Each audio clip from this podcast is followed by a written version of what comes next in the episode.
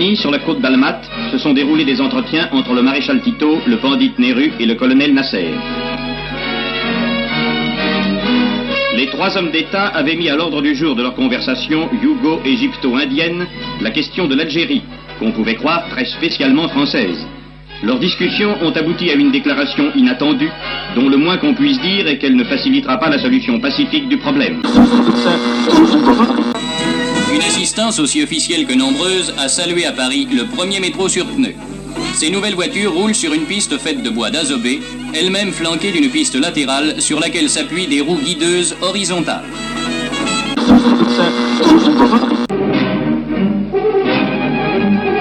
Un drame immense, drame où se mêlent l'espoir, le courage et la mort, bouleverse aujourd'hui la Hongrie. Ces premiers reportages nous arrivent de la frontière d'Autriche, où les postes hongrois ont supprimé dès les premières heures tous les signes de l'obédience aux soviets, étoiles et faucilles, pour les remplacer par les simples couleurs de la vieille patrie. Un menu scientifiquement équilibré tient compte en ce qui concerne le choix des boissons de la dernière circulaire du ministre de l'Éducation nationale qui vient d'interdire dans toutes les cantines scolaires toute boisson alcoolisée pour les moins de 14 ans. Cette mesure salutaire est étendue à la campagne où l'instituteur est tenu de surveiller le choix de la boisson qui accompagne le casse-croûte quotidien. La sobriété est une bonne habitude. Elle est la base même de la santé de nos enfants. Une des plus grandes réalisations humaines, créée par un Français pour servir de trait d'union entre les peuples, menace aujourd'hui la paix du monde par la faute de Nasser. Je prends le canal de Suez, annonçait-il triomphalement le 26 juillet dernier. Depuis lors, de nombreuses conférences internationales ont eu lieu. On a discuté, ergoté, Nasser est resté maître de Suez. Et soudain, on apprend que d'importantes forces israéliennes ont pénétré en territoire égyptien. Le conflit qui couvait depuis longtemps entre Israël et l'Égypte vient d'éclater. Les actualités françaises se font aujourd'hui l'interprète du président de la République qui, à l'aube de l'année, a voulu s'adresser aux Français. Mes chers amis, quand s'achève une année qui a mis à l'épreuve la santé morale de notre pays, c'est, je vous l'affirme, en toute confiance, que je vous présente mes voeux, qui, j'en suis sûr, sont aussi les vôtres. Nos voeux vont en particulier vers ceux qui cette année ne passeront pas ces fêtes en famille, vers nos chers soldats là-bas, vers ceux qui travaillent et qui peinent, vers aussi ces réfugiés qui, dans le martyr de leur héroïque pays, ont trouvé l'hospitalité de notre patrie. À vous, chers amis, qui du moins avez le bonheur d'être réunis avec les vôtres, je dis heureuse année pour vos foyers, bonne année pour la France.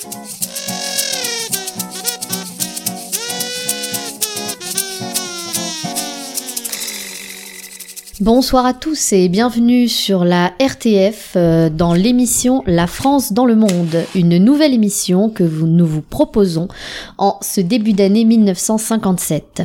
Nous sommes aujourd'hui le 24 janvier et euh, le but de cette émission va donc être de vous présenter un bilan de l'année 1956 qui a été particulièrement riche, comme vous avez pu l'entendre dans les extraits précédents, en actualité et en euh, pistes de réflexion pour notre beau pays.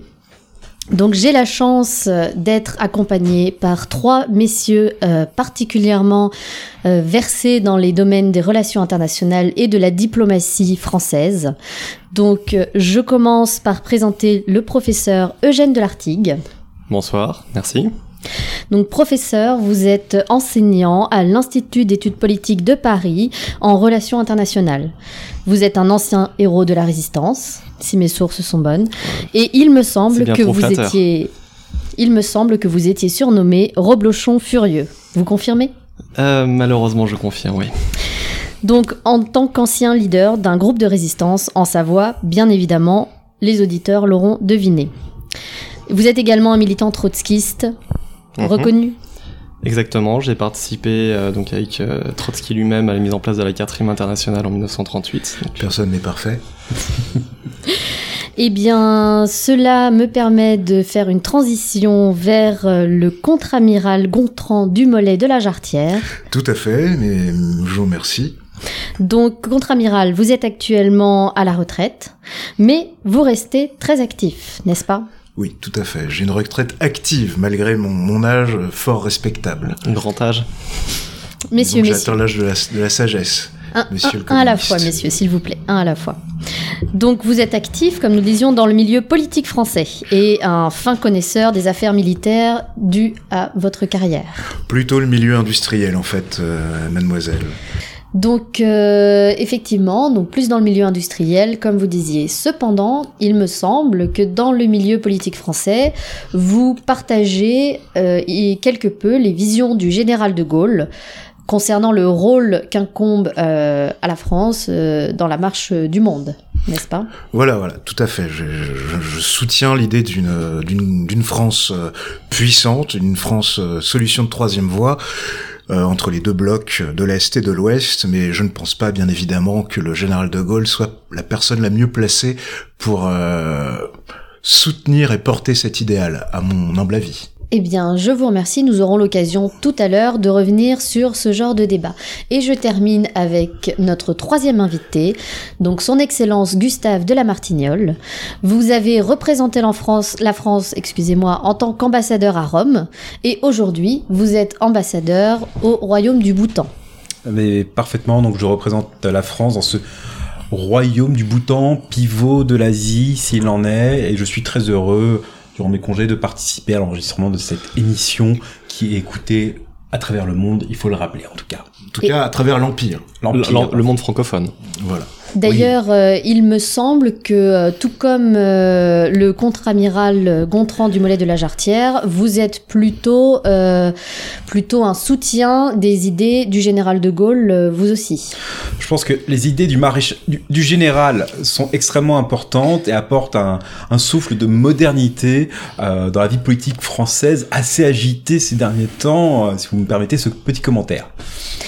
Eh bien, messieurs, euh, je vous remercie déjà d'avoir accepté de participer à cette première émission de l'année. Mais je vous en prie. Et euh, je ne suis pas la seule à vous remercier puisque la RTF a le plaisir de vous offrir ce cognac Oh, magnifique. Magnifique. Voilà, que vous aurez l'occasion de boire au cours de cette émission.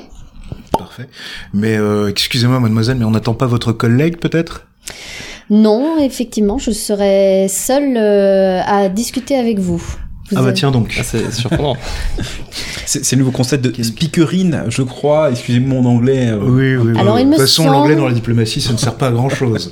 Alors, il Nous me semble que vous pouvez utiliser le terme de journaliste en 1957. Ah, Ah, c'est la modernité, que voulez-vous, euh, mon cher Et ami je veux bien un petit peu de Un- un petit cognac verre, également. Ah, vous en buvez aussi Ah bah, fort bien. trempez vos lèvres hein, uniquement. hein. C'est c'est un alcool d'homme, hein, il faut le rappeler. Modernité oblige, je vais tenter de m'adapter. Ça me rappelle qu'en Savoie, pendant la guerre, on en avait sauté tout- fait sauter tout un entrepôt qui était réservé pour les Allemands.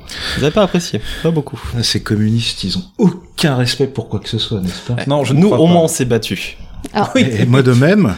À partir de 41, oui. Je vous propose, puisque tout le monde est servi et que tout le monde va pouvoir trinquer, donc encore une fois, merci messieurs. Bien, merci, mademoiselle. À la France. Pas mal. La RTF Très a à l'évidence très bon goût. Pour une fois que les impôts des Français sont bien utilisés, nous ne serons pas contre. attendez, attendez, avant de rentrer dans ce type de polémique, je vais présenter un petit peu le principe de l'émission, puisque c'est une nouvelle émission. Donc, nous allons effectivement aborder plusieurs points en lien avec l'actualité de 1956, une année euh, stratégique. S'il en est, tout à fait. Très riche, très riche. Voilà. En tout cas, riche en, en émotions pour, pour la France. Et euh, donc, 4 à 5 thèmes vont ainsi être abordés, où nous allons avoir l'occasion d'échanger, où vous allez pouvoir échanger entre vous et proposer votre point de vue sur les différents sujets. Est-ce que cela vous convient, messieurs? Oui, Oui, tout à fait. Bah, tout à fait. parfaitement. Eh bien, nous allons pouvoir commencer. Alors, la première thématique que nous allons aborder ce soir se trouve à l'Est. Et je vais m'adresser en tout premier lieu au professeur de l'Artigue. Compte tenu de vos positions politiques que vous avez évoquées tout à l'heure, que pensez-vous des événements qui se sont déroulés l'année dernière en Europe de l'Est? Nous avons vu de nombreux changements dans la politique de l'URSS, le 20e congrès, dont vous allez peut-être nous parler, qui Mhm. semble quand même marquer un tournant dans l'histoire de cet empire. Les soulèvements des peuples hongrois et la violence avec laquelle ils ont été réprimés euh, pourraient être éventuellement des signes d'affaiblissement du régime communiste? Tout à fait, tout à fait. Est-ce qu'un tel changement de cap pourrait changer l'évolution de la guerre froide selon vous? Ah ouais, ouais, tout à fait, comme vous l'a- l'avez mentionné. Donc, ce, ce 20e congrès du, du Parti communiste a marqué le, le début de la déstalinisation, euh, la fin de- du culte de la personnalité qui était voué envers Staline, et éventuellement euh, l'ouverture de nouveaux rapports entre euh, l'Ouest et l'Est, euh, avec un focus particulier sur les pays neutres et les pays non alignés. Alors en particulier, donc ce qui suit à peu près en fait ce que le, les, mouvements trotskistes revendiquent depuis longtemps, la mise en place d'une pluralité des orientations dans la mise en place du socialisme. Donc il est maintenant accepté qu'il y a plusieurs voies pouvant mener à ce socialisme en URSS, qui est un grand pas en avant par rapport à, euh, à ce qui était fait sous l'époque de Staline auparavant. Vous, vous pensez qu'il y a vraiment une acceptation du pluralisme ou est-ce qu'il n'y a pas de risque de retour en arrière dans les années qui viennent? Écoutez, du moment où on envoie des chars pour mater la population, je pense pas qu'on puisse parler de pluralisme d'opinion. Alors vous parlez de la Hongrie bien évidemment, mais regardez en Pologne par exemple.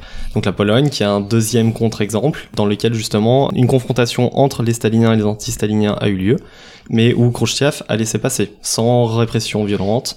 Alors après, est-ce que, comme vous dites, est-ce que vraiment on pourra voir un vrai pluralisme politique se mettre en place dans ces pays? Rien n'est moins sûr. De même, euh, est-ce qu'on va vraiment voir une autonomie complète des pays sous le joug de l'URSS aujourd'hui? Bah, L'épisode hongrois, comme vous dites, euh, et là je suis d'accord avec vous, euh, comme vous dites. Vous êtes d'accord, c'est noté. Le- tout à fait. C'est-à-dire que euh, le euh, l'idéologie- 1957 sera rempli de surprises, j'ai l'impression. Mais- mais vous- ne connaissez pas l'idéologie trotskiste. Elle en aucun cas revendique le fait que le communisme doit être associé avec un seul pays. Elle ne suit en aucun cas la ligne stalinienne de d'occupation des pays euh, euh, avec lesquels euh, associés à l'URSS. Donc en et- soi, ça c'est un et- grand pas en avant. Excusez-moi, mais ce 20e congrès, excusez-moi ce trait d'humour, mais n'est-il pas le premier coup de piolet dans la fin du stalinisme? Peut-être. Alors dans la fin du stalinisme, oui, peut-être. Probablement, j'espère. Est-ce que le communisme peut-il survivre à l'après-Staline? Mais évidemment, évidemment. Je n'en suis pas si sûr. C'est-à-dire que c'est une idéologie, le socialisme. Il n'y a pas que Staline. Donc, Il, il faut espérer qu'il une survive. figure, une figure de, un symbole quand même. c'était une figure, évidemment, avec ses excès, ses... Ces excès. Excès, quel Je vois que monsieur le professeur manie la litote avec un, un rare brio. ça. Tout comme vous, tout comme vous. Mais- d'a- D'ailleurs, euh, excusez-moi professeur, mais peut-être, euh, puisque vous avez exprimé votre avis, donc euh, vous êtes plutôt euh, optimiste, on va dire, sur l'avenir euh, de l'Empire soviétique un- et de son nouveau, évolution. un, une- une- un nouveau départ justement pour le socialisme. hein. C'est pour moi l'occasion pour Khrouchtchev de changer justement de cap, de revenir sur toutes les dérives euh, prises sous l'époque de Staline, et justement l'occasion d'affirmer le socialisme comme une idéologie majeure sur la scène internationale, tout en sachant que euh, en aucun cas je ne cautionnerai les mouvements impérialistes de, de Khrouchtchev, ni des États-Unis d'ailleurs, et en aucun cas euh, nous pouvons soutenir euh, le, euh, la répression qui a eu lieu en Hongrie, bien évidemment. Je, je vous remercie, mais il ne s'agit pas ici de faire une tribune politique, simplement euh, une analyse, une analyse des faits, et donc euh, donc un programme très chargé, euh, très chargé pour euh, pour l'Empire soviétique en 1957. Si on vous écoute, j'aurais aimé avoir euh, l'avis de, de vos deux euh, de, de vos deux comparses, si je peux me permettre. Donc euh, tout d'abord On euh, a pas levé contre-amiral. la vache ensemble quand même. Pas de familiarité, s'il vous plaît. Je vous remercie de me, de me laisser m'exprimer quand même parce que vous avez pu le voir et le constater. Je pense que même si euh, Monsieur euh, explique que nous sommes d'accord, je suis loin de l'être. Euh, à mon sens, ces émeutes qui ont émaillé le bloc de l'Est en, en cette année passée, en 1956, elles illustrent l'échec patent et vibrant du communisme comme mode d'organisation politique. Et ce n'est pas en personnalisant entre guillemets ses, ses faiblesses, ses, égarements, ses errements, que avec la, la que les choses, euh, point de vue intrinsèque, changeront. À mon sens, il vaut mieux y voir dans cette déstalinisation une manœuvre politique stratégique même et idéologique de, de ce bon Khrouchtchev qui euh, vise un petit peu à Khrouchtchev, oui, enfin bon, je ne parle pas russe, Dieu m'en garde, euh, qui en fait essaye d'absoudre le, le communisme de, de, de ses péchés originels en les rattachant la personne unique de Staline et en le blâmant. Déjà, faire le procès d'un mort, je trouve ça plus que contestable, mais bon, c'est la voie que le bloc de l'Est a choisi de d'embrasser. J'attends de voir, mais je doute très très fortement qu'il va y avoir euh, la naissance d'un pluralisme politique et que le bloc de l'Est se comportera comme euh, une puissance, une nation euh, du XXe siècle digne de ce nom. Très bien, donc vous, pour vous, il s'agit plutôt du début de la fin, alors que pour vous, professeur, il s'agit plutôt d'un renouveau et d'un nouveau départ. Eh bien, nous sommes, euh, enfin, nous sommes quatre, donc nous allons entendre euh, à présent, si vous le souhaitez bien, votre Excellence, votre avis. Donc sur, sur ce sujet. Faire un peu d'histoire, mais après les événements en Allemagne de l'Est de juin 53 qui ont vu le peuple allemand se soulever, ceux en Pologne, nous voyons de nouveau un peuple européen se soulever contre le totalitarisme rouge.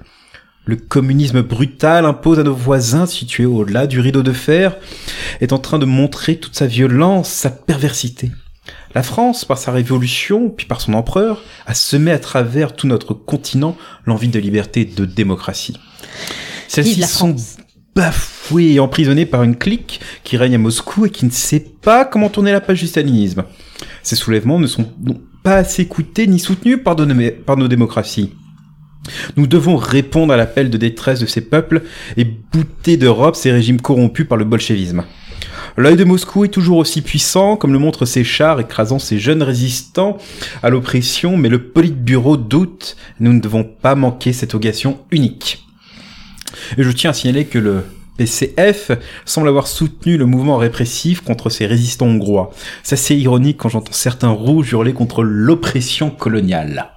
Voilà, c'est tout simplement. Quel lyrisme Vous ajoutez au lyrisme euh, ce qu'un pauvre militaire ne serait incapable de faire. Franchement, vous êtes. Euh, je vous rejoins tout à fait, Monsieur l'ambassadeur. Nous sommes tous les deux, je pense, issus de traditions françaises ancrées, tout à fait, qui ont appris l'histoire, mais pareil, parfaitement des traditions qui sont ancrées dans chaque eh, Français. Eh bien, professeur, est-ce que vous souhaitez peut-être réagir à ces, à ces deux déclarations? Alors, en soi, je rejoins certains de vos propos sur le fait qu'il ne faut pas non plus être trop optimiste, évidemment. Ce ne sont que, euh, je suis d'accord avec vous. Vous, vous nuancez donc. je... Ne vous méprenez pas, nous sommes optimistes. Nous y voyons l'un des premiers euh, clous dans le cercueil du communisme. Donc oh, nous sommes optimistes. Je pense qu'il ne faut pas confondre tout mettre, tout, tout, mettre dans le même panier. Le communisme et le socialisme ne se, ne se rapportent pas uniquement à Staline. Et je pense que c'est en, soi, en ça qu'il pourrait y avoir d'autres évolutions possibles. Vous jouez sur des termes et des détails qui n'ont pas d'importance, je pense, pour la plupart des, des auditeurs qui nous écoutent actuellement. Enfin, voyons le, le, goulag, ça par contre, ça, ça parle à tout le monde. C'est du concret. C'est du concret. C'est pas prouvé. Ce n'est pas prouvé. Il y a quand même, euh, il y a quand même des, des éléments qui, qui, qui, vont dans le sens euh, de la présence de goulag. Est-ce que ces goulags sont pour vous uniquement associés à Staline ou sont ancrés dans l'idéologie euh, et ne pourront, ne pourront en être enlevés même malgré une déstalinisation? Eh bien, je ne saurais répondre n'étant pas, ne vivant pas en URSS, euh, n'ayant pas vécu ça, je ne saurais euh, répondre. D'ailleurs, vous avez euh, bien de la chance. Vous ne pas Probablement. Vous ne pourrez pas beaucoup s'exprimer, je pense. D'ailleurs, cette émission est placée sous le sceau de, de, de la modernité. Hein Exactement. Peut-être pour nous avoir euh, l'avis de, de mademoiselle la journaliste qui encadre ces discussions et ces échanges. Oh, ce pourrait être comique, oui. Ah oui, tout à fait. Qu'est-ce que vous nous dire? Alors, je tiens que à pense la jeunesse que, de France? euh, en tant que journaliste travaillant pour la RTF, je ne peux peut prononcer ou donner un avis politique qui représente celui, celui de, de la chaîne, bien évidemment, vous en doutez, messieurs. Euh, de plus, il me semble que les auditeurs préféraient entendre vos analyses plutôt que les miennes. Mais si je doit répondre à vos différentes interventions, je dirais que nous sommes là face à une confrontation euh, typique de notre époque entre un monde occidental qui euh, qui ne voit dans le communisme un monde libre, un monde libre, un je monde pense que vous pouvez dire. occidental, euh, libre effectivement, libre et moderne et moderne qui euh, effectivement euh, a tendance à résumer le communisme en un seul bloc. Et je serais curieuse, messieurs, de voir ce que le socialisme pourrait proposer dans les années à venir, mais je reste extrêmement, euh, extrêmement sceptique quant à ce qu'il pourrait apporter, euh, notamment en termes euh, de droits des femmes. J'ai prononcé le mot, effectivement. Donc voilà pour mon avis. Je vous propose de fermer cette parenthèse. Oui, oui, oui. Voilà. Ça fait tant à dire. Exactement. Et je vais me tourner. Mais c'est touchant, c'est touchant. Oui, oui, c'est oui, touchant, oui, c'est beau, c'est. Je vous remercie pour votre bienveillance, messieurs. Mais je vous en prie. Monsieur le contre-amiral, puisque vous êtes, euh, vous êtes euh, intervenu, je me permets de vous solliciter à nouveau. Mais ma porte est toujours ouverte, mademoiselle. C'est toujours agréable à entendre. Euh, mais je vais vous solliciter uniquement sur votre expertise militaire. Ah. Voilà. Et nous allons rester dans le domaine de la guerre froide. Car comme rappelé Une guerre froide qui n'est pas si froide que ceci, en passage. Eh je tiens à le signaler à nos auditeurs. Justement, nous allons parler d'un événement qui a peut-être quelque peu réchauffé cette, euh, cette guerre froide. Comme vous l'avez entendu dans notre flash info, une des régions qui a fait la une à la fin de l'année 1956 a été le canal de Suez en Égypte. Une région chaude s'il en est. Exactement. Et dans tous les sens du terme, si je puis me permettre. Bien Merci, accueillante aussi. Merci messieurs. Donc euh, si on peut se recentrer un petit peu sur euh, les événements politiques qui se sont Mais passés. tout à fait. Donc voilà, après Vous la, euh, après la référence à la crise de, de Suez. Exactement, la nationalisation du canal de Suez et tous les événements qui s'en sont suivis par la suite. Et euh, donc je vais vous laisser vous exprimer sur ce sujet. Et je vous demande en fait si vous pensez que cet épisode, appelons ça un épisode pour rester neutre, euh, est une défaite cuisante de la France. Elle a bon dos la neutralité. Est-ce qu'elle marque Défaite cuisante. C'est une question ouverte, c'est une question finir. que les auditeurs oui, veulent savoir. C'est une question, donc, euh, est-ce que cet épisode marquerait l'incapacité de notre pays à s'imposer en dehors de ses frontières face à des grandes puissances telles que les États-Unis ou l'URSS, qui ont quand même imposé euh, leur voix face à la France et au Royaume-Uni. Donc, d'après vous, euh, est-ce que c'est le cas? Et quels seraient euh, peut-être les éléments qui ont été déclencheurs ou contributeurs de cette crise pour remettre un petit peu dans le contexte nos éditeurs? Bien, c'est une question qui est très complexe et je vous remercie de me la poser. Avant toute chose, en guise de prolégomène, je souhaiterais quand même rappeler une chose, c'est que la nationalisation du canal de Suez par euh, l'infâme Nasser, hein, disons les choses comme comme elles sont, Il n'est même pas général en un plus. colonel en plus. Un non, colonel. mais- enfin, passons. disons que cette nationalisation est une atteinte aux intérêts français les plus fondamentaux. Parce que qui a créé le canal? Ferdinand de Lesseps, Parfaitement. un citoyen français quand même, je tiens à le rappeler.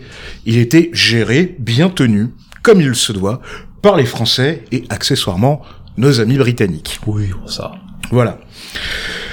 Rappelons quand même que Nasser, et si j'emploie le terme d'infâme Nasser, c'est qu'il y a une raison. Ce, ce soi-disant colonel Nasser est un soutien bien connu et bien documenté du, du FLN, le, le- le front de libéra- le soi-disant Front de libération nationale algérien, qui est quand même, il faut mettre un terme sur les choses. Cette organisation est une organisation terroriste.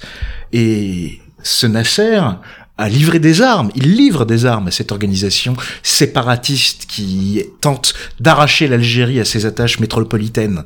Nous pouvons quand même...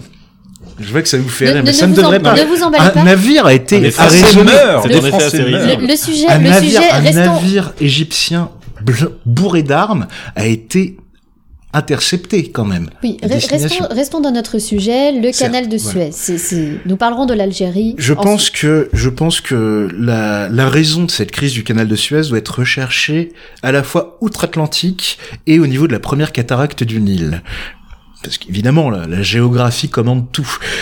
Euh, ce qu'il faut comprendre, c'est que l'un des projets qui tiennent le plus à cœur au colonel Nasser, c'est son son haut barrage d'Assouan. Et pour ce faire, il a demandé évidemment des financements à la Bird, la banque euh, internationale, et euh, aux, aux Américains, aux États-Unis, pour pouvoir financer son, son barrage. La mendicité est très répandue en Égypte, hein, je le rappelle. Euh, je puis le confirmer, Laissez le, le le but de s'exprimer. cette banque. euh, Mais le petit problème du point de vue américain, c'est que il y a un lobby du coton.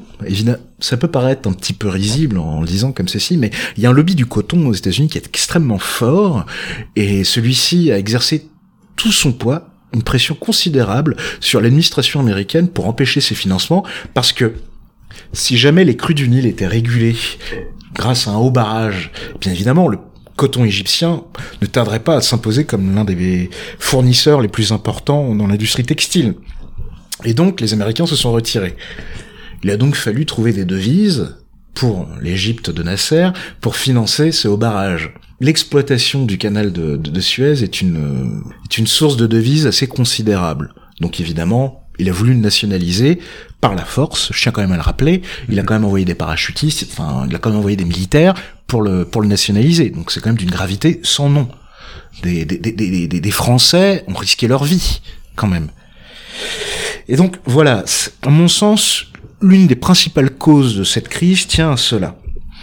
Ensuite, je tiens à signaler que l'intervention franco-britannique était animée des meilleures intentions. Elle visait quand même à faire cesser un conflit israélo-égyptien. Il y a eu quand me même semble une ici- guerre israélo-égyptienne. Il, il me semble ici qu'il qu'il est important de rappeler que, à moins que je ne me trompe, euh, l'intervention ne s'est pas faite avec un mandat de l'ONU. Écoutez, l'ONU était quand même une organisation internationale qui est très jeune et elle commet des erreurs de jeunesse. Il était de notre Pour vous, devoir c'était une erreur. de passer outre. Donc c'est comme ça que vous considérez le multilatéralisme. Ce n'était pas une erreur erreur. de jeunesse. C'est Écoutez, Ah, c'est beau la France. Hein. que, que voulez-vous? Est-ce que vous voulez une guerre au Moyen-Orient? Non, je ne crois pas. Du La tout. France- je suis tout à fait Moi, d'accord. je suis pour la liberté Nous des étions- peuples, nous pour étions le dans droit une- du peuple à disposer, disposer de, de, de même. le peuple ne sait pas forcément ce qui est bon pour lui. Donc pour Pas. vous, aucun intérêt bien, économique ou financier Bien de la évidemment, France et il du y avait des Royaume-Uni intérêts à, économiques. euh, Mais les intérêts économiques et financiers euh, n'excluent pas, pour autant, euh, de représenter la paix et de viser à mettre un terme à un conflit qui aurait fait encore plus de morts qu'il y aurait pu y en avoir. Et au final, cette intervention pour mettre un, un terme à un conflit, donc pour amener la paix, aurait pu amener à un conflit encore plus grand, vu la réaction des deux grands. Alors, Oh. finalement, menaces. plutôt bien goupillé, et je tiens à signaler que l'intervention était sous commandement britannique. Donc si Ah, vous- ça a été la sous commandement, les- sous commandement français, ça serait peut-être passé autrement. Alors, pour vous, bon. l'échec, l'échec est avant tout Mais britannique. Parfaitement, les atermoiements britanniques avec Mais un certain. Mountbatten a, a mené une sorte de chaos et les Anglais qui ont eu peur pour leur livre sterling sont tout de suite arrêtés. Alors que d'un point de vue militaire, l'amiral confirmera, cette opération est un succès Nos total. gars ont fait du très bon boulot. Succès Et total. en quoi ça aurait changé quelque chose à la réaction de l'URSS et des États-Unis En rien. L'URSS a quand même menacé d'atomiser la France et le Royaume-Uni, et les, les Américains nous ont juste lâchés. Mais ils ne nous À ont juste pas lâchés. Ils Ils nous ont pas lâché, c'est juste que de par lâchés. leur histoire, leur jeune histoire, je tiens quand même à mettre ce point en exergue, les États-Unis ne sont pas forcément très réceptifs euh, au concept d'empire. Voilà. Enfin, selon nous. Donc pour vous, Évidemment. Ça jouait évidemment leur, sur leur... euh, Mm. voilà, bon, ils ont son maille à partir. évidemment, ils sont... donc pour vous messieurs, si, si je résume bien, il ne s'agit absolument pas d'une défaite de la France. Pas du tout, je ne pense pas. Et je Donc, pense que... malgré la perte, euh, Je pense que l'histoire retiendra de 56 non pas cette soi-disant crise de Suez, mais surtout les soulèvements à Budapest ou euh, en. Pologne. Je pense que c'est surtout ça qui marquera l'histoire, moins que cette euh, cette, euh, cette crise de Suez qui fait surtout parler dans les salons parisiens, il faut l'admettre. Je tiens juste aussi à signaler, euh, on a pu voir poindre dans tel ou tel journal de propagande le fait qu'il y aurait eu des protocoles secrets liant les Britanniques, les Français et les Israéliens, les protocoles de Sèvres. Ça, ça me rappelle ça. certains protocoles inventés par les Russes, je crois. Je ne m'aventurerai pas sur ce terrain, j'ai quand même un devoir de réserve, mais voilà, ces protocoles de Sèvres sont une fantaisie, une pure invention qui est infondée et qui vise à discréditer les nations françaises, britanniques et israéliennes en inventant un complot absolument grossier. Je tiens quand même à la rappeler à nos auditeurs. C'est votre, c'est votre opinion. Ce n'est pas mon opinion, monsieur c'est la vérité. enfin. Écoutez, euh, Écoutez, il faut, il faut observer les faits aussi. euh. Les Là, faits, vous, les faits. vous nous avez présenté une opinion, vous nous avez présenté une opinion et, nous vous remercions euh, pour cela. Et enfin, je tiens quand même juste à émettre un petit doute, c'est quant à la viabilité d'un canal géré uniquement par les Égyptiens, Et pourquoi donc? Parce que, écoutez, les Égyptiens, et avec toute l'affection que j'ai pour ce peuple, ce n'est pas un peuple de navigateurs. Et alors que la, la navigation sur le canal de Suez. Écoutez, Écoutez, entre un canal et le Nil, il y a quand même une différence, il y a un monde, et la navigation sur le canal de Suez est extrêmement compliquée. écoutez, je et pense je que doute qu'ils là, puissent le, et ça va être un, ça va nous coûter. je, je pense que Vraiment. là, on s'égare un petit peu euh, en tergiversation, Dès que ça parle un peu technique, les femmes sont perdues. Alors, il, ne s'agit pas, il ne s'agit pas de technique, il s'agit, de jugement à la hâte sur d'autres peuples. Et je pense que nous nous écartons Je surtout de, notre sujet. dame. Nous avons beaucoup de sujets très intéressants le à du Toujours est-il que c'est une bonne illustration du fait que la France doit détenir sa bombe, propre bombe atomique. Oh Nous en parlerons parlerons par la suite. tard. Voilà, c'est un des sujets effectivement dont nous parlerons, mais il me semble que là, il faut que il faut que nous avancions un petit peu. On va quand même rester dans le même sujet parce que euh, nous avons écouté euh, contre-amiral. Euh, il serait intéressant d'entendre les avis de, de des Mais autres tout à fait. personnes Excusez-moi de monopoliser la parole, j'en suis navré. Ce n'est pas grave. Nous allons militaire. donc passer à, euh, à votre excellence. Donc, de votre point de vue, si on reste focalisé sur les conséquences de cet épisode pour les relations françaises à l'étranger et en particulier par rapport aux États-Unis. Vous avez dit tout à l'heure qu'ils ne nous avaient pas lâchés euh, selon votre point de vue. Est-ce que euh, vous pensez que nos relations avec eux vont être euh, modifiées à l'avenir? Et pour rester dans le monde euh, anglo-saxon, Pensez-vous que le Royaume-Uni, de son côté, restera aligné sur les positions de la France à l'avenir ou va effectuer peut-être un- une certaine dissociation entre ses positions et les nôtres? Je vais, je vais là se répéter certains propos de mon camarade marin, si vous me permettez cette familiarité. Je vous en prie, monsieur l'ambassadeur. Je n'ai pas de doute que cette malencontreuse expédition sera vite oubliée à Washington. Le président Eisenhower a eu ce réflexe anticolonial propre aux Américains. Mais il sait où se trouvent ses vrais alliés. Ils ont toujours été à nos côtés pendant la Seconde Guerre mondiale et même en Indochine où ils nous ont soutenus. La France restera toujours dans l'histoire le plus vieil allié des Amériques. Tout à fait. Pour le Royaume-Uni, je ne vois pas de plus proche partenaire que les Britanniques. Nous avons tellement de points communs que je ne vois pas comment nous ne pourrions être séparés. Et ce n'est pas le sommet de Rome La nourriture. qui arrive dans quelques mois, et dont je ne prédis pas un grand avenir, qui changera cela. La Grande-Bretagne et la France sont des alternatives aux deux puissances nucléaires et des guides, des précepteurs même, pour des jeunes pays émergents. Il suffit de voir d'ailleurs l'excellente coopération, sans tomber dans le complotisme, euh, que nous avons eu avec le jeune État d'Israël il y a quelques mois de cela pour essayer de trouver une solution pacifique à cette crise qui a bien trop fait de bruit par rapport à ce qu'elle était réellement.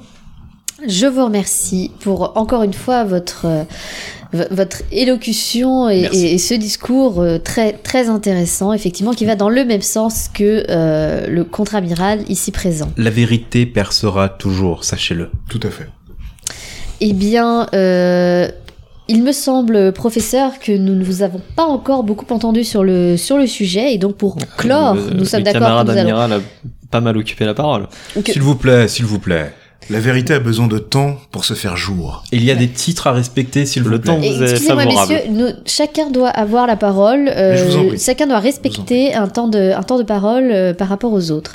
Donc, je m'adresse cette fois-ci, voilà, au professeur et je vous pose une dernière question. Nous allons clore le sujet euh, du canal de Suez avec cette question et je vais faire appel à vos connaissances sur les pays du tiers monde et en particulier euh, sur euh, les anciennes colonies et les protectorats.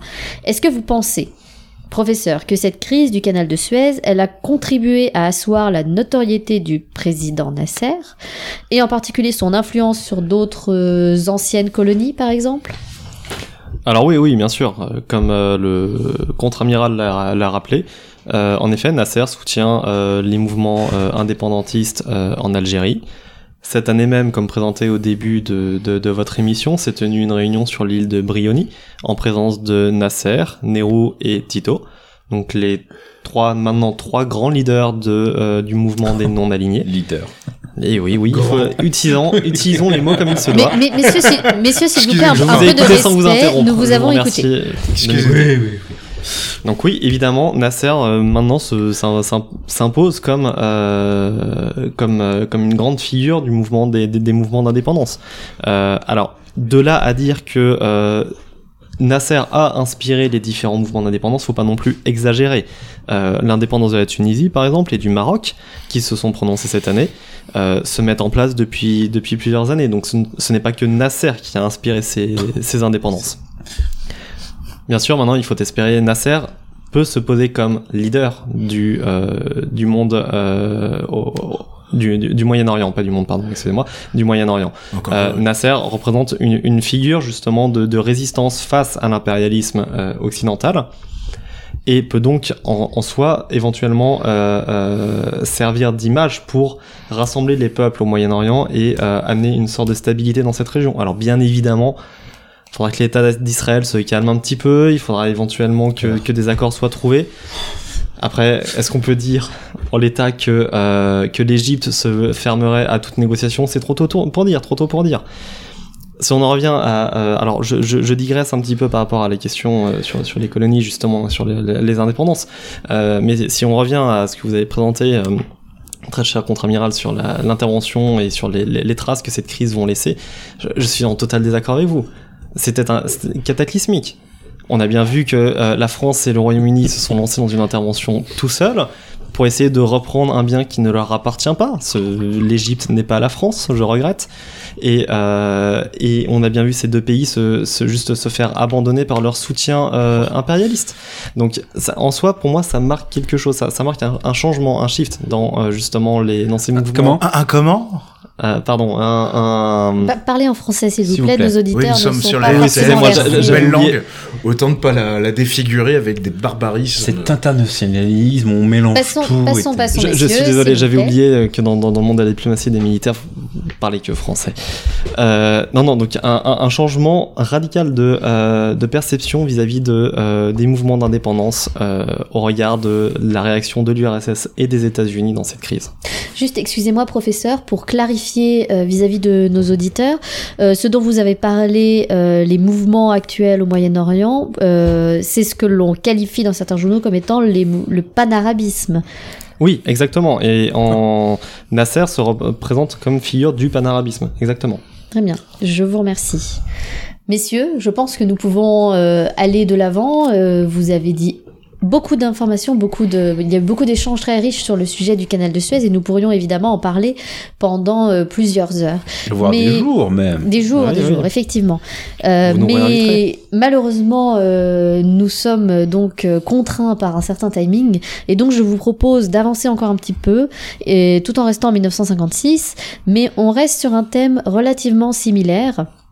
Parce que cette, cette année-là euh, a également été une année très riche en diplomatie et en montée de ce qu'on appelle communément aujourd'hui le tiers-monde.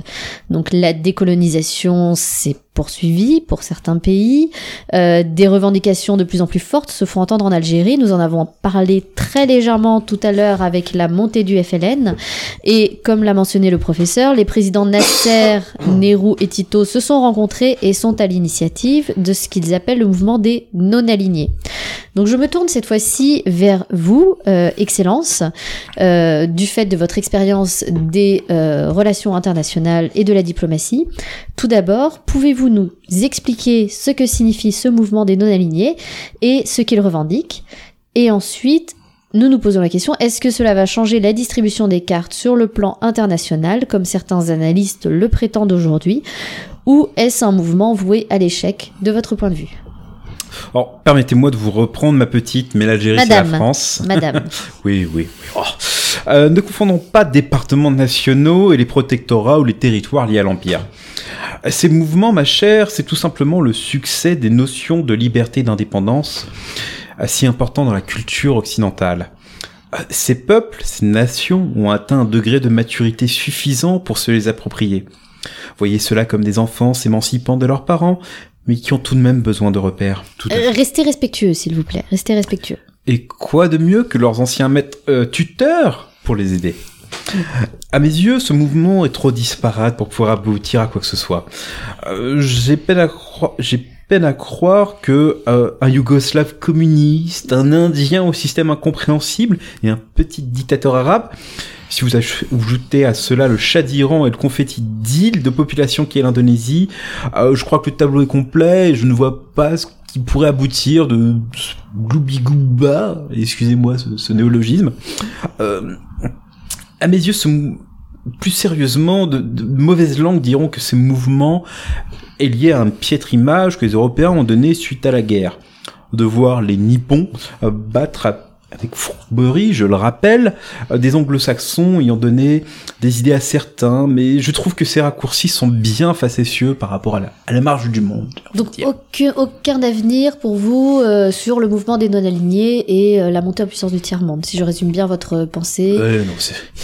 J'ai envie de dire, ce sont quelques intellectuels euh, étrangers qui, via leur voyage en Occident, leur euh, rencontre avec certains universitaires et journalistes, ont eu certaines idées, mais ça n'ira pas très loin, croyez-moi.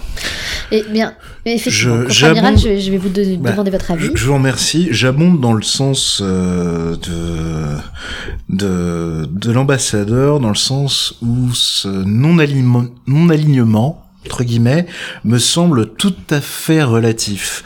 D'après mes informations, il y a quand même des contrats d'armement tout à fait considérables entre la Chine et l'URSS. Euh, de par la- le caractère hautement stratégique de, de tels contrats de fourniteurs euh, d'armement, que ce soit des avions de chasse, des tanks ou des fusils, euh, je pense pas qu'on puisse dire que l'Égypte, par exemple, euh, puisse être une ou la Yougoslavie de Tito puissent être des, des, des- des puissances non alignées, vu qu'elles font reposer quand même l'essentiel de leur défense entre les mains de l'URSS. Donc à ce titre, et je vous rejoins tout à fait, parler de non-alignement me paraît plus que spécieux. Parfaitement. Pour leur défense, il faut bien pouvoir se protéger contre l'impérialisme qui tente de les maintenir dans, dans- sous le joug colonial. Oh.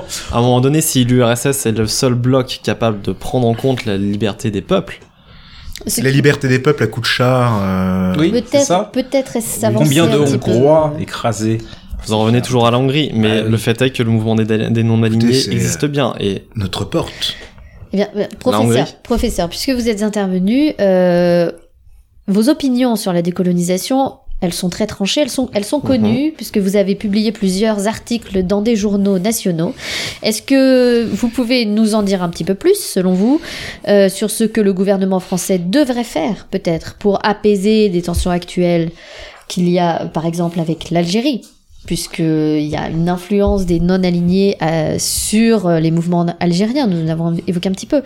Euh, donc qu'est-ce que le gouvernement français devrait faire? Est-ce qu'une décolonisation, j'emploie des, des termes un petit peu provocateurs, messieurs, ne, ne, vous, ne vous fâchez pas, mais est-ce qu'une décolonisation de l'Algérie serait compatible avec un statut de puissance internationale de la France et en même temps, euh, sachant qu'il y a une opinion publique assez à vif sur le sujet? Donc, professeur, je vous propose de commencer euh, sur ce thème. alors, je me permettrai en aucun cas de, de, de- de conseiller euh, la France. Je, je ne suis qu'un simple universitaire, bien évidemment. Mais à mon sens, la colonisation est C'est bien un de le reconnaître. faille. Au moins. Et vous, la modestie Sous-amiral Messieurs, messieurs, restez, restez concentrés. S'il vous plaît. À mon sens, la colonisation n'est qu'un résidu du passé indigne des peuples modernes d'aujourd'hui. Évidemment, comme le dit la Déclaration des droits de l'homme, chaque peuple doit disposer de, et a le droit de disposer de, de, de lui-même. Donc, Même les Hongrois vous en revenez toujours à la Hongrie, de toute évidence. Bon moyen d'éviter le sujet, on traite là de la décolonisation. La Hongrie, on ne parle pas de colonisation non plus. Là, on parle de l'Algérie, on parle euh, euh, de l'Indochine, hein, euh, ou qui n'a pas été une grande victoire pour nous, si je me rappelle bien. Donc, euh, Je vous demanderai un peu de respect quand même, des Français sont morts. J'ai tout le respect qui, de- qui se doit pour les militaires qui sont restés là-bas, pour une cause qui était, à mon sens, inutile. Messieurs, restons, restons sur le sujet, s'il vous plaît. L'Indochine n'est pas, n'est pas d'actualité aujourd'hui. Pour revenir à votre question qui était ce que devrait faire la France, ou en tout cas quel serait le statut de la France en tant que pays acceptant la décolonisation et l'indépendance de ses colonies, eh bien pour moi, son statut au niveau international n'en serait que renforcé. La France s'affirmerait comme pays qui justement prend en compte le bien-être des peuples, sans rejoindre non plus le mouvement non aligné, mais en tout cas euh, comme pays exemple qui après pourrait inspirer d'autres mouvements de décolonisation, par exemple euh, vis-à-vis de la Belgique ou vis-à-vis d'anciennes colonies du Royaume-Uni. Donc je ne vois pas en quoi la décolonisation pourrait fragiliser les intérêts français, d'autant plus que euh, une décolonisation implique en effet que le pays euh, fonctionne par lui-même sans l'aide de la métropole, mais rien n'empêche de garder des liens, rien n'empêche de garder des contrats, que ce soit économiques, sur diverses euh, euh, euh, questions. Donc, non, pour moi, la, la décolonisation n'est en aucun cas une preuve de fragilité d'un pays.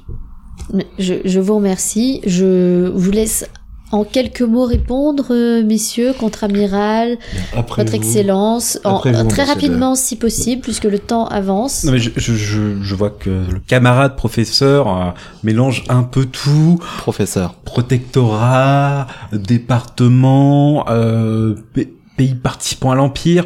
Enfin, il y a des statuts, il y a des lois, il y a des règles, ne mélangeons pas tout. Un département n'est pas un protectorat, n'est pas une des régions de l'Empire. Euh, les, statuts sont totalement différents. Voilà, j'ai envie de dire... On ne parle de, que de pays ici, pas de département ni de... de pays, aussi. Plus, plus, précisément, on parle quand même de l'Algérie, posons les mots... Euh, voilà. Comme il se doit. Arrêtons un peu avec l'Algérie, enfin... Est-ce qu'il y a un combat pour l'indépendance de la Bretagne, de la Savoie? Je ne crois pas. Non. De la Savoie, oui. de la Savoie, bien sûr. Un coup de reblochon tant qu'on y est. Bon, oh, bref. vous permet pas. nous devons respecter quand même, nous devons respecter quand même le passé de résistant du professeur. En revanche, je vous rejoindrai quand même sur euh, un point. Il apparaît à l'heure actuelle nécessaire de faire davantage d'efforts euh, quant à l'égalité des droits qu'ils soient politiques ou économiques et sociaux, entre euh, les citoyens de la métropole et les citoyens de l'Empire. C'est à mon sens indéniable. Mhm. Et euh, le risque avec la décolonisation, c'est que lors de cette période de transition, c'est de voir ces, ces pays, comme vous dites, je vais reprendre votre terminologie, se jeter dans les bras de l'URSS, euh, et ça, à mon sens, c'est le plus grand danger je ne peux pas vous contredire, mais c'est justement le les accompagner. travail, voilà, de faire en sorte que ceci. Ils font les accompagner, mais cela ne, ne saurait s'appliquer au, au, cas algérien. L'Algérie n'est pas une colonie, comme le rappelait notre notre ami euh, Monsieur l'ambassadeur. L'Algérie n'est pas la, Martinique. L'accompagnement a commencé il y a bien longtemps. La colonisation est un accompagnement pour aider Et l'accompagnement des États-Unis a commencé aussi au, dès le début, et pourtant ça ne les a pas empêchés de prendre leur indépendance et aujourd'hui de devenir une superpuissance. ne superpuissance, il ne faudrait peut-être grande pas puissance. Citez-moi un général Washington en Afrique. Je ne crois pas qu'il y en ait. Ne mélangeons pas tout, enfin. C'est un petit peu hautain quand même comme remarque. Messieurs, messieurs. Non, c'est la réalité. C'est la réalité. Je, je suis ambassadeur, je connais ces pays. Il n'y a pas de général Washington en Afrique actuellement. Voilà. Excusez-moi, monsieur. Je me permets, voilà, de couper court à ce débat. Donc, euh, Effectivement, euh, vos échanges, euh, messieurs, ils reflètent bien à quel point ces sujets sont brûlants. Et donc les Français se posent la question et ont bien raison de se poser ces questions-là. Et euh, ces sujets vont être un des défis de la France dans les années à venir. Il me semble qu'on peut résumer cela comme ceci. Mais la France n'est pas seule en Europe. Comme vous le savez, 1956 a également été marqué par des signaux puis-je appeler ça comme ça, des, des messages un peu faibles, mais encourageants sur euh, l'idée l'idée d'une construction d'une sorte d'union des pays en Europe. Euh, les mesures du pacte de SPAC ont été approuvées lors de la conférence de Venise. Il semblerait que nous dirigions vers une union douanière d'une part et une union énergétique d'autre part avec Euratom. Les Anglais ont déjà signifié leur réticence en se retirant du comité SPAC. Les positions françaises et allemandes sur le nucléaire semblent euh, difficilement compatibles, sans parler de l'opinion publique française que vous connaissez, qui n'est pas très tournée vers l'Europe. Donc, professeur, contre-amiral, excellence, je m'adresse à vous trois. Pensez-vous que les ambitions européennes vont évoluer vers une plus grande intégration ou se limiter à une union économique et énergétique? Comment pouvons-nous concilier une construction européenne avec le manque d'adhésion des Français à l'idée même d'Europe, sans parler des attentes extrêmement divergentes qu'ont les différents États européens Donc, Je m'adresse à vous trois, je vous laisse libre de répondre. Ah bah, vous défilez pas, hein, messieurs. Je Euh, ne défile pas, je vous laisse euh, prendre la parole. Non, Je suis les communistes, tirez Pro- les premiers. Professeur, professeur, je vous en prie, puisque vous Non. avez la parole. soyons honnêtes. De quoi parlons-nous? Une construction européenne? Une espèce de troisième bloc pour essayer de contrebalancer l'URSS d'un côté les États-Unis de l'autre non, c'est bon, ça, suffit. Alors, je veux bien, la CK, en effet, euh, la communauté européenne du charbon et de l'acier, a apporté une relative stabilité avec les Allemands euh, après-guerre en permettant de mutualiser de la production de charbon et d'acier. Et le Benelux? Et le Benelux, pardon, évidemment. Euh, mais euh, ceci mis à part, euh, non, non, je, je, je regrette. Je, je, je, ne vois pas en quoi, euh, je, ne- vois pas d'intérêt à avoir cette espèce de troisième bloc qui apparaît. Déjà, essayons de nous reconstruire, essayons de stabiliser le monde, essayons d'arrêter cette espèce d'opposition entre deux blocs qui n'en finit pas avec ces peuples opprimés, et après, on verra, advienne que pourra. Contre-amiral, Bah écoutez, euh, et Dieu sait que cela me coûte, mais je suis assez d'accord avec le, le professeur ici présent. Dans le sens où, certes, je suis favorable et plus que favorable à une plus grande intégration économique entre nos alliés européens. Euh, à mon sens, la prospérité mène à la paix. Mais euh, je suis pour autant assez défavorable à une union politique. Euh, une telle union politique ne saurait s'imposer au peuple européen. Elle doit se construire naturellement.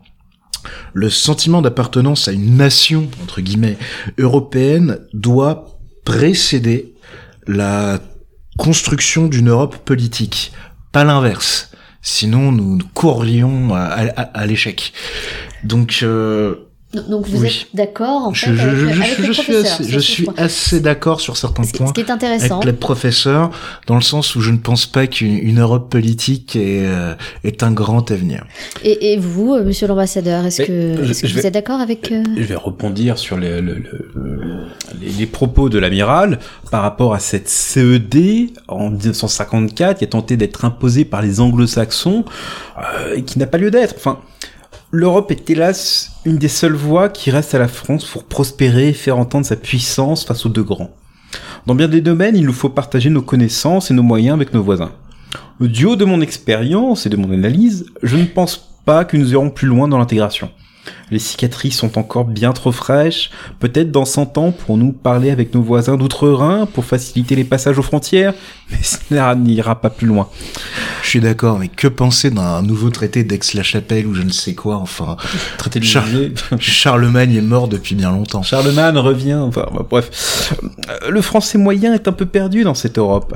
Discuter avec les Anglais qui servent les intérêts d'outre-Atlantique, avec nos anciens ennemis dont l'Allemagne coupée en deux et qui ne souhaitent que se réunifier, les Espagnols et leurs pays ravagés par la guerre, Et la, La- dictature. et la dictature franco, même si au final on est très critique vis-à-vis de Franco, mais n'a-t-il pas battu le communisme dans son pays? Je ne serais pas si dur que ça. Restons faut sur pas l'Europe. entendre. Restons sur l'Europe. Je pense que c'est- c'est- cela vaut mieux.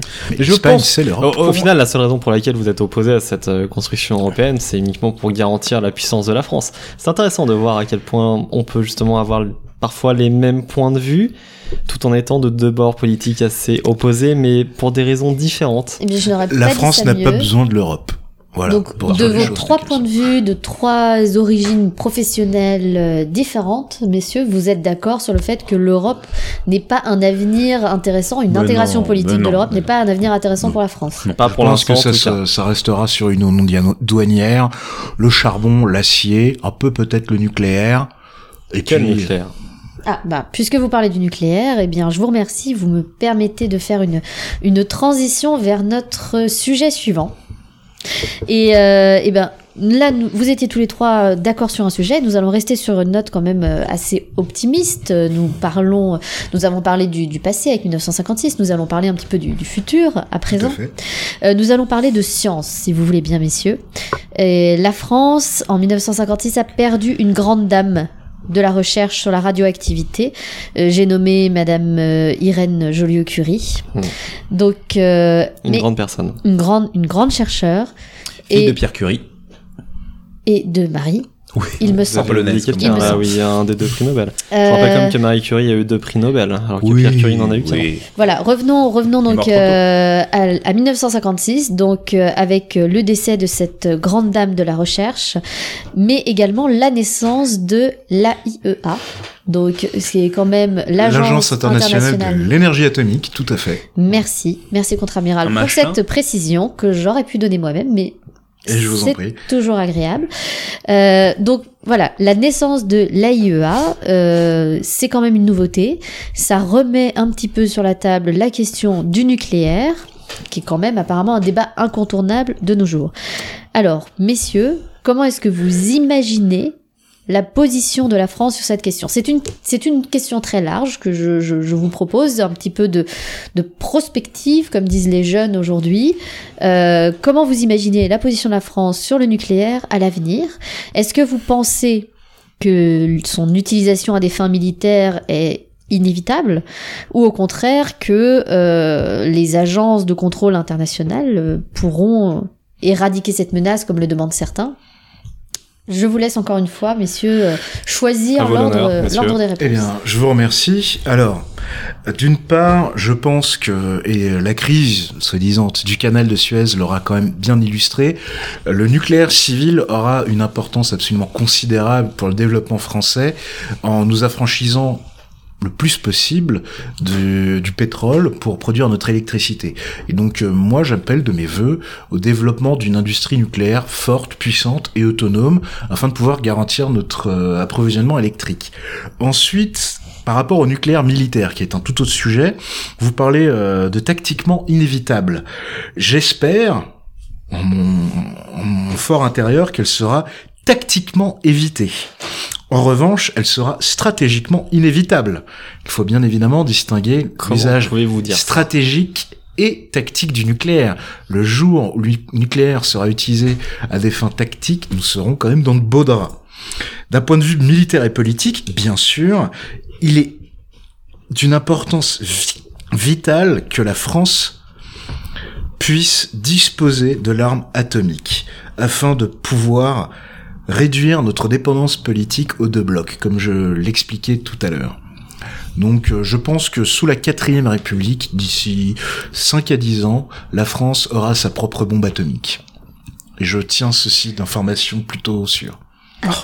C'est facile, ça. euh, de partager ces informations. euh, donc euh, nouvelles, nouvelles effectivement. En revanche, bien Euh, évidemment, je doute de l'efficacité d'instruments de contrôle multilatéraux. euh, Noyauté sceptique. par les communistes, une fois de plus, avec ces célèbres mouvements pour la paix. entre autres, et aussi par les Quel Américains qui n'ont aucun intérêt. instance liée à- aux Et Nations aussi Unies. les Américains, je Oui. me permets, hein, aussi les, intér- les Américains qui n'ont bien évidemment aucun intérêt de voir leur petit avantage stratégique partagé avec d'autres puissances. Ah, ça, c'est une donc, évidence. euh, donc, euh, monsieur l'ambassadeur, euh, vous étiez d'accord avec cette position? Vous pensez que la France doit posséder euh, l'arme atomique?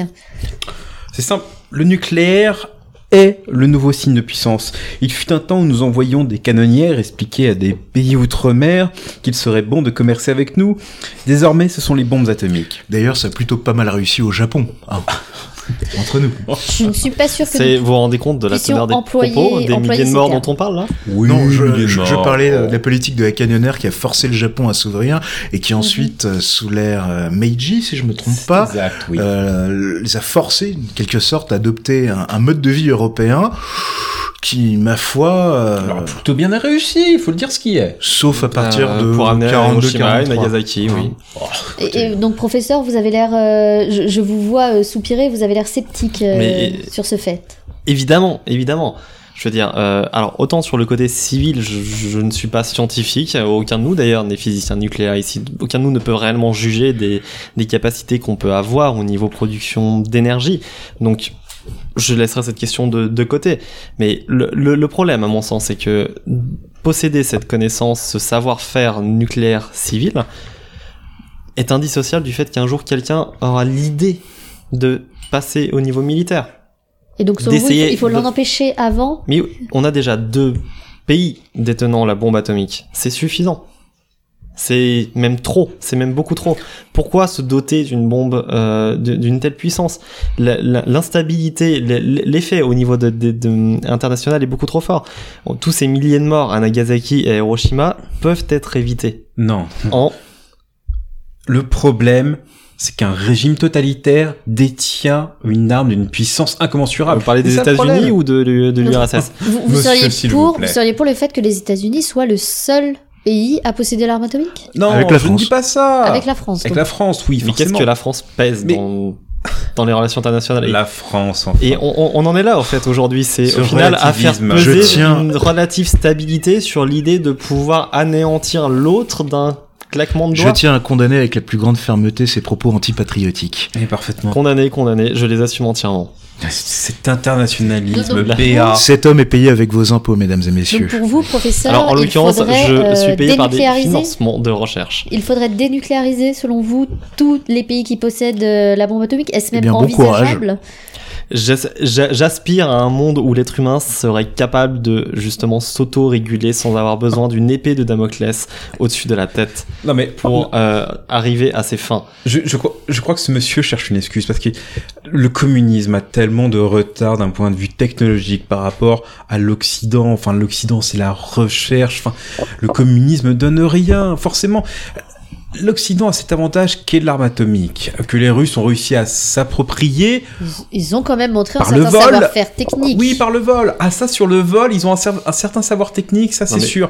Mais sur le reste, enfin, je suis désolé, mais l'Occident est bien en avant par rapport à ces soviétiques. Enfin, Probablement, mais et alors? Mais c'est du Pourquoi vol, c'est l'appropriation. Écoutez, jeune homme. Non mais là, là, alors, tout, en tant que trotskiste, je ne vais pas soutenir l'URSS d'aujourd'hui ni celle d'hier, évidemment celle qui a acquis l'arme Ni le atomique. Mexique, bien sûr. Mais euh, en quoi détenir, en quoi le fait que la France détienne l'arme atomique apportera quoi que ce soit à Schmilblick? C'est une question d'équilibre.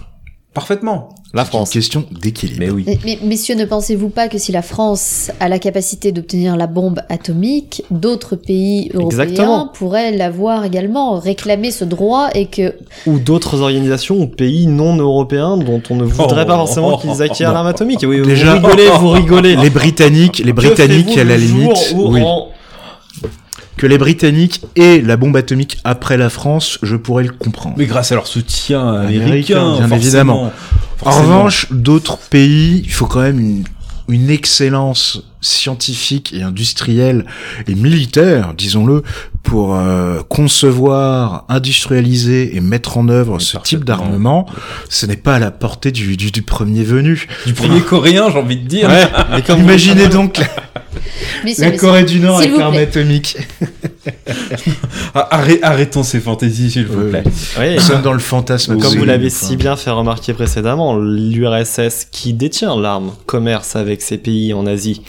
Qu'est-ce qui Mais- vous fait croire qu'elle ne commerce pas aussi au niveau scientifique? L'URSS aurait tout à perdre à donner, à conférer ce genre de capacité à des pays de, de, de la sorte. L'URSS. Aujourd'hui, oui, mais Il demain. suffit d'ailleurs de voir les relations quand même très tendues entre l'URSS et la Chine.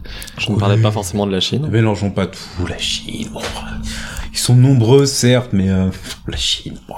Je pense que c'est un risque. Moins, moins d'armes, moins il y a d'armes atomiques circulant sur la planète, mieux on se portera.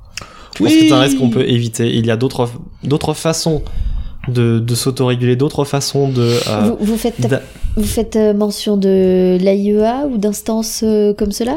L'AIEA peut en effet être, euh, pour moi, n'est pas, malheureusement aujourd'hui, une faible chose, mais n'est pas une mauvaise chose dans le sens où c'est une instance multilatérale qui normalement sera là pour réguler l'utilisation de l'énergie nucléaire à des fins civiles et militaires. Écoutez, Et j'espère, j'espère qu'à l'avenir, elle sera capable d'empêcher justement des pays de pouvoir se doter de cette arme atomique. c'est bien beau ce que vous nous dites là, mais vous oubliez quand même une chose fondamentale en droit international, c'est que les, les États restent pleinement souverains. Et même s'il y aurait un traité euh, multilatéral de je ne sais quoi, vous parlez de non-prolifération, mettons, même s'il y avait un traité de non-prolifération nucléaire, eh bien il suffirait pour un État de ne pas le signer, de ne pas le ratifier, pour ne pas en être tenu. Bah c'est oui. pour ça qu'il faut éviter à la technologie de se répandre. Mais Parce que fait- sans technologie, sans connaissance, pas d'armes. Vous pensez, vous pensez que disséminer ce genre de savoir-faire, c'est à la portée, je sais pas, de- du moindre, euh, scientifique ou ingénieur pakistanais? Bien sûr Pourquoi que pas non. Mais Pourquoi non, pas Bien sûr que non. Pourquoi non, pas et- Ce ne sont que des connaissances scientifiques. En quoi un Pakistanais est forcément moins capable d'apprendre qu'un Français? Oui, oui. Ouais, oui, oui, Non, oui. non, c'est mais vrai. on a on Je Mais connais cette théorie. Harbor, vous vous étiez Voilà. tourné durant la guerre. S'il vrai. vous plaît, Mais- ne ne- n'entrons pas, Mais pas là-dedans. Pendant la guerre, j'étais en. Cochinchine et j'en suis fier. Pour Et continuer ben moi j'étais en France, en montagne, en train de résister et de me battre contre les Allemands et j'en suis aussi très fier. Oui, bah, pour contrer, enfin, j'ai envie de dire, le- Il n'y a rien à contrer. Mais si, mais le président Eisenhower est en train de proposer son programme Atom for Peace, si je comprends bien le, ces termes anglais, Donc, qui pour la paix, pour la paix, Ah, traduisons pour la la paix. traduisons. pour la paix, oui. Traduisons Tradu- pour monsieur l'ambassadeur qui a du Oui, mal avec l'anglais. Oui, oui, bah, traduisons, S'il traduisons. vous plaît, messieurs, restez, restez courtois. Bah oui, mais voilà. Voilà. En tout cas, euh, merci encore, messieurs, euh, pour ces vives et brûlantes discussions, comme quoi même, même des avancées scientifiques euh, sont en effet euh, limitées ou au contraire euh, Au cœur des exacerbées. réflexions. Voilà, par les, par les réflexions de relations internationales et de géopolitique. Donc, je vous propose un petit mot de la fin. Je vois que je la tenais bouteille, juste, euh, je tenais juste à féliciter le domaine des forges Charmignac pour son excellent cognac. Je dois reconnaître, je suis Effectivement, plutôt oui. vodka, mais franchement, euh, pas mauvais du tout. Effectivement, oui. Je, vois que cette bouteille a été euh, bien entamée, ce qui nous amène vers la fin de, de l'émission. Donc, euh, il s'agit, euh, il faut, le- je, je me permets de, de, de le rajouter, de la famille Valin euh, Tersigné, donc une, une grande famille qui effectivement euh, fait vend et produit son, son cognac depuis euh, depuis le 19e siècle déjà. Et qui participe au rayonnement de la France Tout à fait. travers le globe, tout, simplement. Exactement. Et ça, alors je vous rejoins entièrement, en effet, en termes de alimentaire, que ce soit nourriture et alcool, en effet, la France a un, un pas en avant. Tant que c'est pas collectivisé, comme on dit. Eh bien, eh bien sur cette, euh, cette note joyeuse, je vais vous demander, messieurs, en, une phrase, allez, peut-être deux, euh, vous avez entendu à la fin de- des informations euh, l'allocution de notre président de la République, René Coty, qui vous souhaitait une bonne année 1957. J'aimerais avoir simplement, allez, deux phrases, comme je vous le disais. Que pensez-vous du président de la République, René Coty? Est-ce qu'à votre avis, il marquera l'histoire? À vous, monsieur l'ambassadeur. Mais je ne vois pas ce qui pourrait éclipser le président Coty des livres d'histoire contemporaine. Il est de ces hommes qui unifient et guident le peuple. Merci. À vous, contre-amiral. Alors, je suis, je serais moins catégorique que Monsieur l'ambassadeur dans le sens où, certes, Monsieur Coty a été engagé volontaire pendant la Première Guerre mondiale et a connu Verdun. À ce titre, comme tous nos anciens combattants, il a déjà marqué l'histoire. Néanmoins, j'imagine que vous parlez de son action politique. Et Exactement. très honnêtement, j'espère que non, Monsieur Coty ne marquera pas l'histoire. Ne vous méprenez pas. Monsieur Coty est un homme honnête, mais c'est un mais un président de la République ne devrait pas être en mesure de marquer l'histoire, comme vous dites. Il représente notre nation. Aussi doit-il s'effacer à son profit. Politiquement, il me semble dangereux de laisser à un homme seul le pouvoir de marquer son époque. C'est pour cela que je suis un fervent partisan de la quatrième République. Certes, elle est imparfaite, mais elle offre suffisamment de contre-pouvoirs pour prévenir, à mon sens, toute dérive autoritaire. Si je ne souhaite pas que monsieur Coty marque l'histoire, j'espère qu'il n'en m'en tiendra pas rigueur. Je suis néanmoins convaincu que la quatrième, elle, marquera notre siècle et le suivant de son empreinte. Je vous remercie pour cette euh, belle allocution. Professeur, sur ce Ah. sujet, Pour ma part, euh, je suis plus comme euh, mon ami, mon le contre-amiral. euh, Amis, allons, n'allons pas trop vite ouais, en besogne.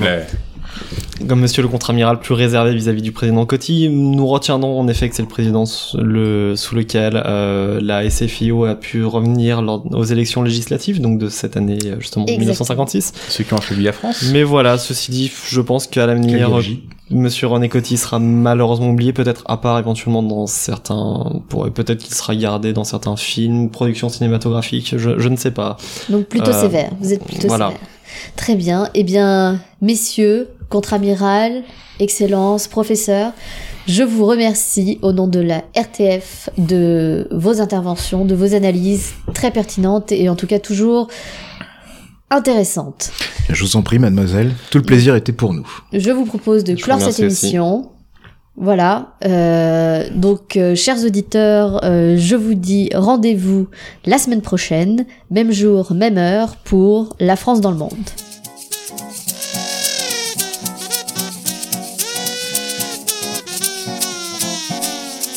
Bon, euh, bien évidemment, euh, on vous remercie d'avoir écouté cet épisode un petit peu spécial et spécieux, hein, disons les choses telles qu'elles sont. Euh, bien évidemment, ce qu'on vient de dire pendant une heure et quelques ne reflète pas ce que l'on pense. On a eu l'idée de faire un genre de petit jeu de rôle, de se mettre, de se glisser dans les bottes. Euh, de Les gens qui pourraient, d'autres personnages qui, de l'époque, comme si nous étions en 1957 et qui auraient eu à, à discuter du bilan de l'année 1956. Donc bien évidemment, parmi les énormités qu'on a pu raconter et déblatérer, d'ailleurs, t'étais quand même bien en forme, Yann. Ouais, j'ai- Yann, j'ai c'était trouvé, ouais. Oui. C'était très très beau. Belle patate dans la bouche, d'ailleurs. Ah oui. Voilà. On n'est pas, on pense pas évidemment tout ce qu'on a dit. On vous laisse le soin de démêler le vrai du faux. On a essayé de se mettre dans, dans C'est un jeu de rôle à la OSS. en Voilà, voilà. Euh, L'objectif s'inspirer était de, de, de vous, de vous donner des pistes et des, de ce qui s'est passé pendant cette année-là, de, de l'état d'esprit qu'il y avait aussi dans, dans Voilà. ces On années. a essayé de se mettre à la place de grossier. personnes qui vivaient à cette époque en essayant au maximum de faire abstraction de ce qu'on connaît de, de l'histoire après 1956. Un peu faisant des chronique. petits traits d'humour, forcément. Voilà. On a essayé de faire un exercice prospectif pour voir comment justement les gens à cette époque euh, appréhendaient le futur justement vis-à-vis en 1957 sur la base de l'année 1956. En sachant qu'on verse allègrement dans l'Uchronie, Oui. que euh, évidemment c'est un peu lourdeau de temps en temps, mais c'était pour rigoler, voilà. Euh, C'est pour donc, marquer la nouvelle année. On n'est pas, bien évidemment, on n'est pas euh, sexiste. Hein. Cécile en a pris plein la gueule, j'en suis peu. navré. Désolé, mais c'était. Euh, parle dans le Mais micro, non. Cécile. C'était pour Non, veux rigoler et tu le sais très bien. On s'était briefé avant. Voilà, vous inquiétez pas, on pensait pas ce qu'on disait. Euh, pour la grande majorité des conneries qu'on a pu raconter, euh, on n'est pas pro-coloniaux a priori. Hein. Peut-être pas Oui, hein. peut-être. je me pose les pose des questions. Mais voilà, c'était un exercice un peu rigolo, pour rigoler, un peu fun, pour changer. On a essayé vraiment, euh, pas forcément de se mettre à la place de gens de 1956. Je pense pas qu'ils pensaient tous euh, Non. euh, comme ceci. à- à la Et place des c'était pas tous des gros cons, Non, non. mais euh, Disons, à la place, de- à la place des personnages. Ouais, on s'est euh, fait des petits personnages caricaturaux. le militaire, le communiste, le la journaliste, un peu dépassé par une bande de beaufs, Le trotskiste. le l'ambassadeur euh, qui était un peu collabo d'après ce que j'ai compris pendant la guerre. J'ai fait des choix à une époque. Et voilà. Enfin bon voilà, Voilà. on crie un peu dans le micro, mais voilà, c'était pour rigoler. On vous remercie pour euh, pour votre temps, pour votre écoute. On vous rappelle qu'on a un compte Twitter Mhm. arrobase podcast Damoclès, qu'on a une adresse mail si vous voulez euh, nous envoyer euh, des, des critiques ou Des quoi que ce soit, des suggestions aussi de Ou du whisky. ou du whisky, oui. Ça, c'est par On la va éviter, postale. on va éviter de trop, trop, trop mendier. Donc c'est podcast.damoclès@protonmail.ch. Euh, J'ajoute que comme d'habitude, on est très demandeur de vos retours, de Mm. vos critiques, de vos commentaires. Euh, N'hésitez pas à nous laisser des, des petites, euh, comment dire, euh, des, des, Des des étoiles, petites appréciations, des étoiles ou je sais pas quoi sur les différentes applications de podcasting que vous utilisez, que ce soit iTunes ou le reste. Le, la séquence, la courte séquence de rappel d'actualité de l'année 1956 que vous avez entendu au début du podcast a été faite par nos soins, mais à partir de sources que vous trouverez sur euh, le site de l'INA, donc ina.fr. Euh, tous les liens seront présents sur la page SoundCloud du podcast. Tout à fait. Et c'est Nicolas qui s'en est chargé, donc merci à Nicolas. Merci. Et euh, voilà, on a bu un très très bon, euh, un très très bon Cognac. cognac en racontant euh, des bêtises, plus ou moins des bêtises. hein. On a essayé quand même pas mal de bosser le sujet. Donc, euh, et si vous vous intéressez à ces différents épisodes, n'hésitez pas à lire un petit peu, que ce soit sur la crise de Suez ou les soulèvements de Budapest ou de Pologne ou, euh, ou je ne sais quoi, D'Allemagne. ou le programme nucléaire français, Aussi. par exemple. Ou le Donc- président Coty. Par Ou le contre, sur la président Coty. pas obligé. Pardon, non, j'ai rien dit. Je suis encore dans le personnage. Voilà, voilà. Donc, euh, on le rappelle, les positions que nous avons tenues ne reflètent pas, bien évidemment, nos positions politiques personnelles. Et euh, c'était un, un, exercice un petit peu un genre de jeu de rôle en podcast. On vous dit au mois prochain. On espère que ça vous aura plu quand même. Nous, on a bien rigolé à le faire. Et on vous souhaite une excellente année 2019. Bonne année. Bonne année. Au mois prochain.